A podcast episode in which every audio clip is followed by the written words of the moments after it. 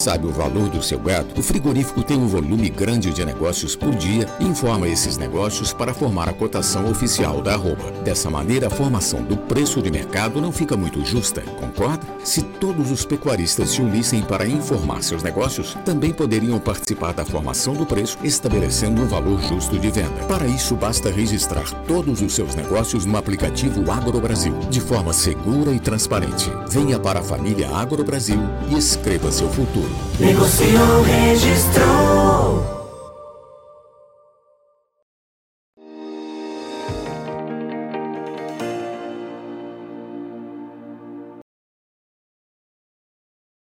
Para você que segue ligado aqui no nosso site Notícias Agrícolas, está começando mais um boletim para a gente poder falar um pouquinho a respeito do mercado do boi gordo, que está sendo aí impactado diante da suspensão de algumas plantas frigoríficas por parte da China, devido aí a, a alguns exames que a China reportou que disse que teve aí traços de Covid-19 em algumas embalagens e e a gente quer entender como isso está impactando o mercado, como isso tem influenciado os preços da arroba. Para isso, a gente convidou a consultora em gerenciamento de riscos da Stonex, a Mariane Tufani.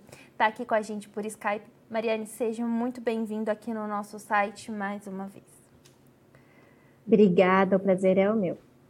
Mariane, começo te perguntando como essa suspensão aí por parte da China por algumas plantas uh, frigoríficas brasileiras tem impactado o mercado do boi, como isso tem aí impactado também os preços da arroba?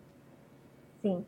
Bom, o impacto obviamente é negativo, né? E principalmente nas praças que têm mais plantas que foram embargadas, como por exemplo Mato Grosso e Goiás. Né? Mato Grosso aí tem basicamente seis plantas fora de operação, então isso de fato está trazendo um impacto negativo por lá. Se a gente dá um giro aí pelas praças em termos de preços, a gente já vê negócios entre 290, 295 até oferta de 285 em Mato Grosso, né? Goiás também é mes o mesmo cenário.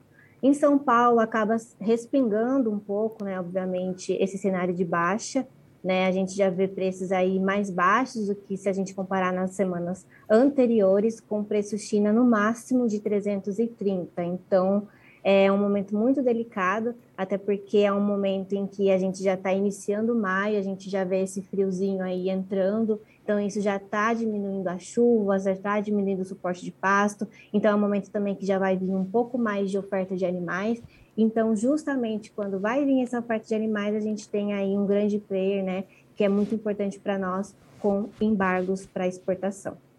Mariane, você reportou que os preços estão caindo, claro que isso acaba estimulando os pecuaristas a quererem negociar, justamente diante desse cenário que a gente tem aí da, das pastagens. Uh, e como que isso tem refletido nas escalas de abate?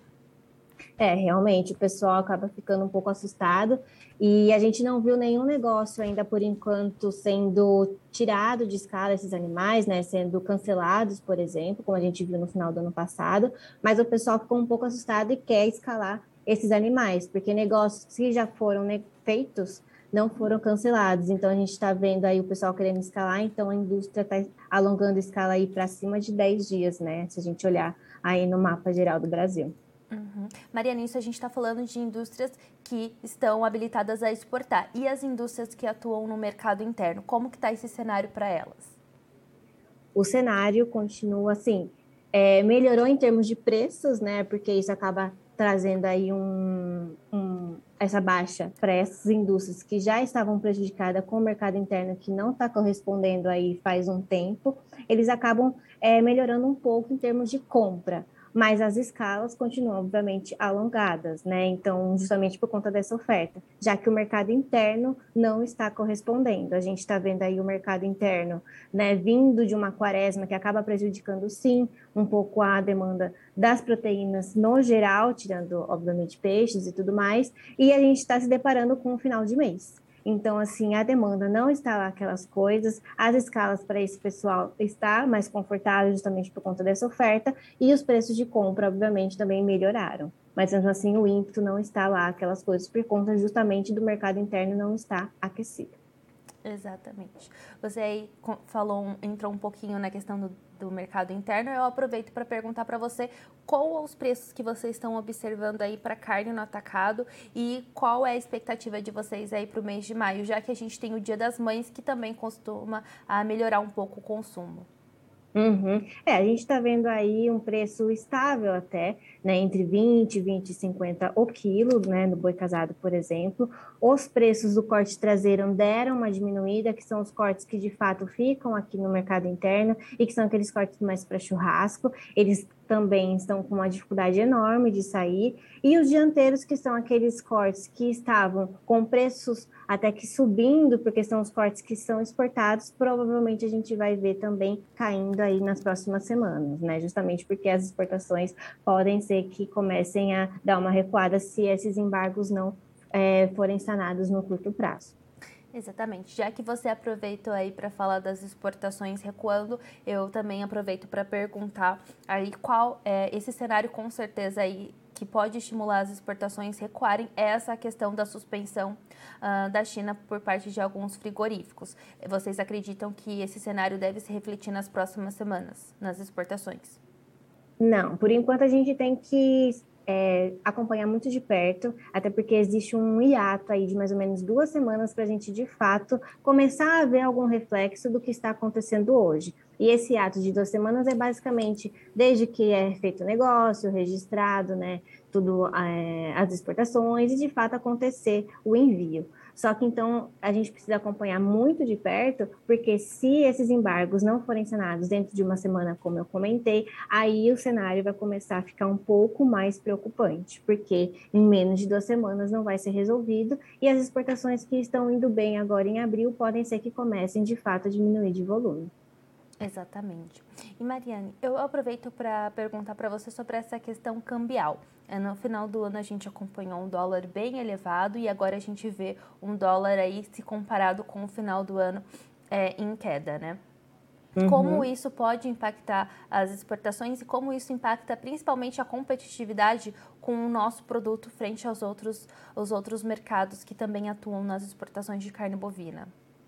Sim, exatamente. O dólar ele é uma variável muito importante quando a gente fala é, a respeito das nossas exportações, porque um câmbio baixo tira a nossa competitividade no mercado internacional, né? Ou seja, nossa carne fica mais cara para esses compradores. Então, se a gente olhar Estados Unidos, que estava comprando de nós, né, justamente porque eles estão com diversas dificuldades de produção e também carne por lá, preferiam, estavam preferindo comprar de nós. Se o, se o câmbio, opa, não foi. se o câmbio baixo tira essa competitividade, a gente fica mais caro. A própria China, que está com essa super dificuldade já de lockdown, é, embargando, se por acaso ela voltar e o câmbio ainda permanecer baixo, provavelmente vão querer pressionar os nossos preços, né? Justamente porque eles estão com essa dificuldade. Então, isso tiraria também né, faturamento da nossa indústria daqui, que poderia começar também a querer pressionar ainda mais a arroba né, do boi gordo. Exato. Mariane, uma coisa que eu te pergunto, a gente viu aí é, a China relatando com relação a, aos traços né, de, de Covid nos produtos uh, de carne bovina. Será que eles estão acompanhando isso para as demais carnes? Porque eles também atuam bastante com a carne suína, a carne de frango. Como isso também poderia impactar é, as demais proteínas? Sim, eles estão acompanhando, inclusive foi embargado um frigorífico que exportava frango para eles, né? Uhum. E se eu não me engano, dois meses atrás também foram embargados mais dois, também na mesma proteína, de frango. Então, é no geral esse, esse acompanhamento deles. Exatamente, tem que ficar atento não só com a carne bovina, mas com relação às outras, às outras proteínas também, né? Com certeza.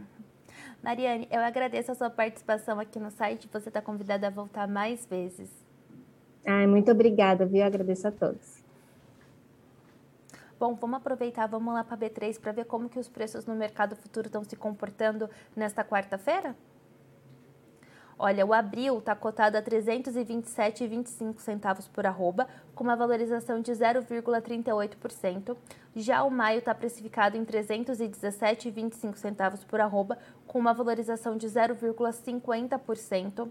Já o junho está precificado a 319,90 centavos por arroba, com uma alta de 0,55%. O agosto opera estável a 325 reais por arroba e ontem o indicador CPEA para o boi gordo fechou com uma valorização de 3,48% e precificado a R$ 340,25 centavos por arroba.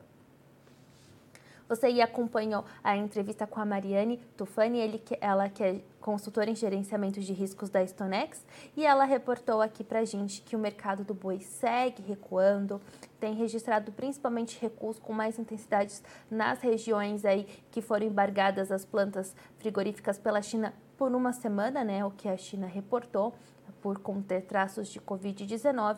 Mariane também reportou que esse cenário ele de, acaba se intensificando com um período de seca aí que se aproxima no mês de maio, em que é comum aí ah, os pecuaristas é, destinarem os seus animais aí para os abates e isso, claro, que tem aumentado aí a média das escalas de abate que estão ao redor de 10 dias úteis em algumas localidades.